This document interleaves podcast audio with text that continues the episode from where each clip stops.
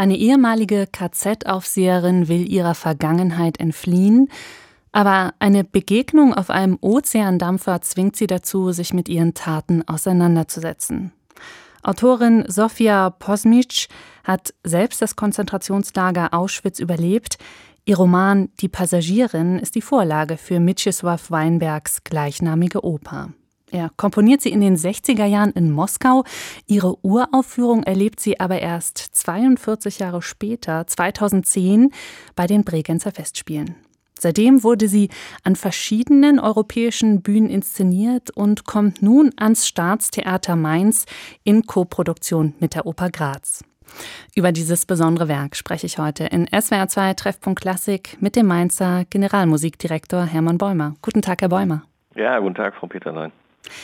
Diese Oper zu dirigieren, die explizit vom Holocaust erzählt, das stelle ich mir emotional als eine große Herausforderung vor. Wie geht es Ihnen damit? Da haben Sie völlig recht. Zum einen muss man sagen, dass der Komponist es auf wirklich geniale Weise geschafft hat, eine Musik zu diesem sehr speziellen und natürlich eigentlich für das Genre Oper doch auch sehr unüblichen Sujet zu schreiben. Trotzdem ist es vor allen Dingen in den Proben, wenn man Stellen mehrfach wiederholt, schwierig, sich manchmal einer Emotion zu entziehen. Und man versucht, dem dann gegenzusteuern, indem man dann extrem sachlich versucht, erstmal die Musik oder auch diese Komposition zu studieren, einzustudieren, zum Klingen zu bringen. Und da muss man, glaube ich, wenn es dann so zur Premiere geht, wieder einen guten Mittelweg finden. Aber die Komposition wirkt eben auch ohne, dass sowohl die Darsteller als auch die Musiker eine zusätzliche Emotion geben können. Da muss man Herrn Weinberger ein riesiges Kompliment machen, mit welchem Gespür er es in Töne gesetzt hat. Wir sprechen noch genauer über die Musik von Mieczysław Weinberg. Könnten Sie uns vorher noch einen Überblick geben über die Handlungsstränge der Oper, denn das ist ja nicht ganz linear erzählt.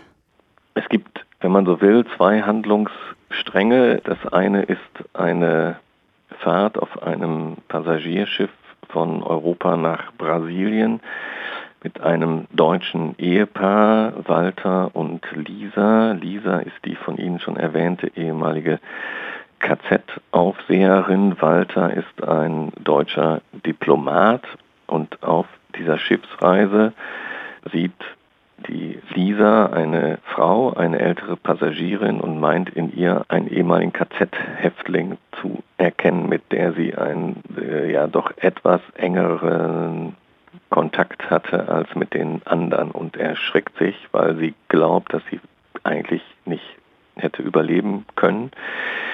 Und daraus resultiert aber, dass der Mann, der über ihre Vergangenheit nicht wirklich informiert war, auf einmal merkt, dass irgendwas nicht stimmt und dann fragt und dann feststellt und das wird dann in Häppchen immer konkreter, wie eigentlich ihre Vorgeschichte aussieht. Und der zweite Handlungsstrang ist eben die Zeit im KZ, sie als Aufseherin und dann mit den äh, vornehmlich weiblichen KZ-Häftlingen umgeht, wie die untereinander sind, was das für, also was da für Gedanken vorkommen, wie die Zustände waren. Also Konzentrationslager und Kreuzfahrtschiff, das ist ja ein unfassbar krasser und auch ja fast schmerzhafter Kontrast, würde ich sagen. Vertont Weinberg dann auch musikalisch diesen Gegensatz? Wie klingen diese Welten?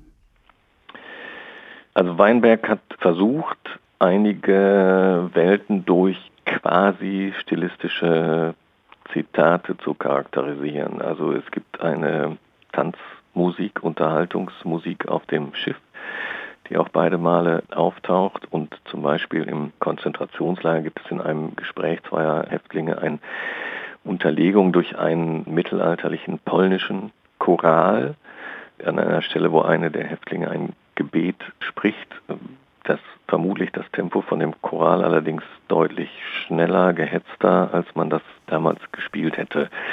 Und dann gibt es noch eine, zwei weitere mehr oder weniger Zitate. Das eine ist der Lieblingswalzer des Kommandanten des Konzentrationslagers Auschwitz, der eben auch als Walzer zu erkennen ist, am Anfang auch relativ normal wie ein Walzer klingt, dann aber auch immer mehr harmonisch abgleitet. Die Begleitung, also dies, was wir eigentlich so als elegante Umcha-Cha hören, wird immer brutaler.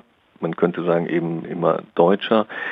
Und das ist wiederum dann der Walzer, den der Häftling, der Verlobte, der dieser Passagierin, der Martha, wird eben aufgefordert, weil er auch Geige spielt, dass er diesen Walzer spielen soll. Das ist ziemlich gegen Ende der Oper und er verweigert sich dem und spielt stattdessen die Chaconne von Bach.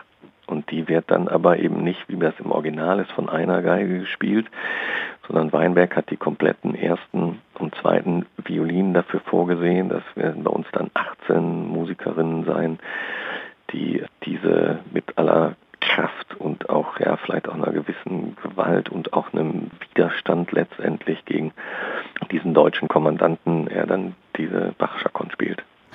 Wir haben schon darüber gesprochen, wie emotional intensiv es ist, diese Oper auf die Bühne zu bringen. Ich stelle es mir aber auch als Herausforderung vor, künstlerisch da den richtigen Ton zu treffen, die Balance. Wie wollen Sie diese Musik spielen?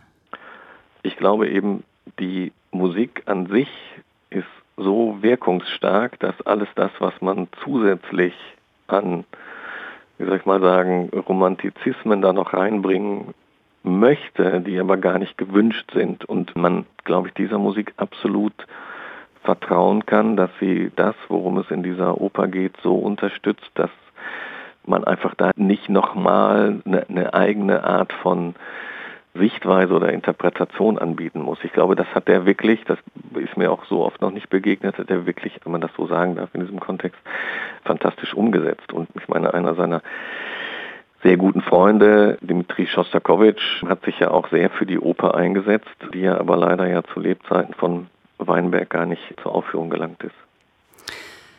Die Passagierin von Mieczysław Weinberg, eine Oper, eine Musik, die für sich selbst spricht, so klingt es im Gespräch mit Hermann Bäumer, Generalmusikdirektor am Staatstheater Mainz. Er wird die Premiere dirigieren, jetzt am Wochenende, am 19. Januar am Staatstheater Mainz. Vielen Dank für das Gespräch, Herr Bäumer. Sehr gerne.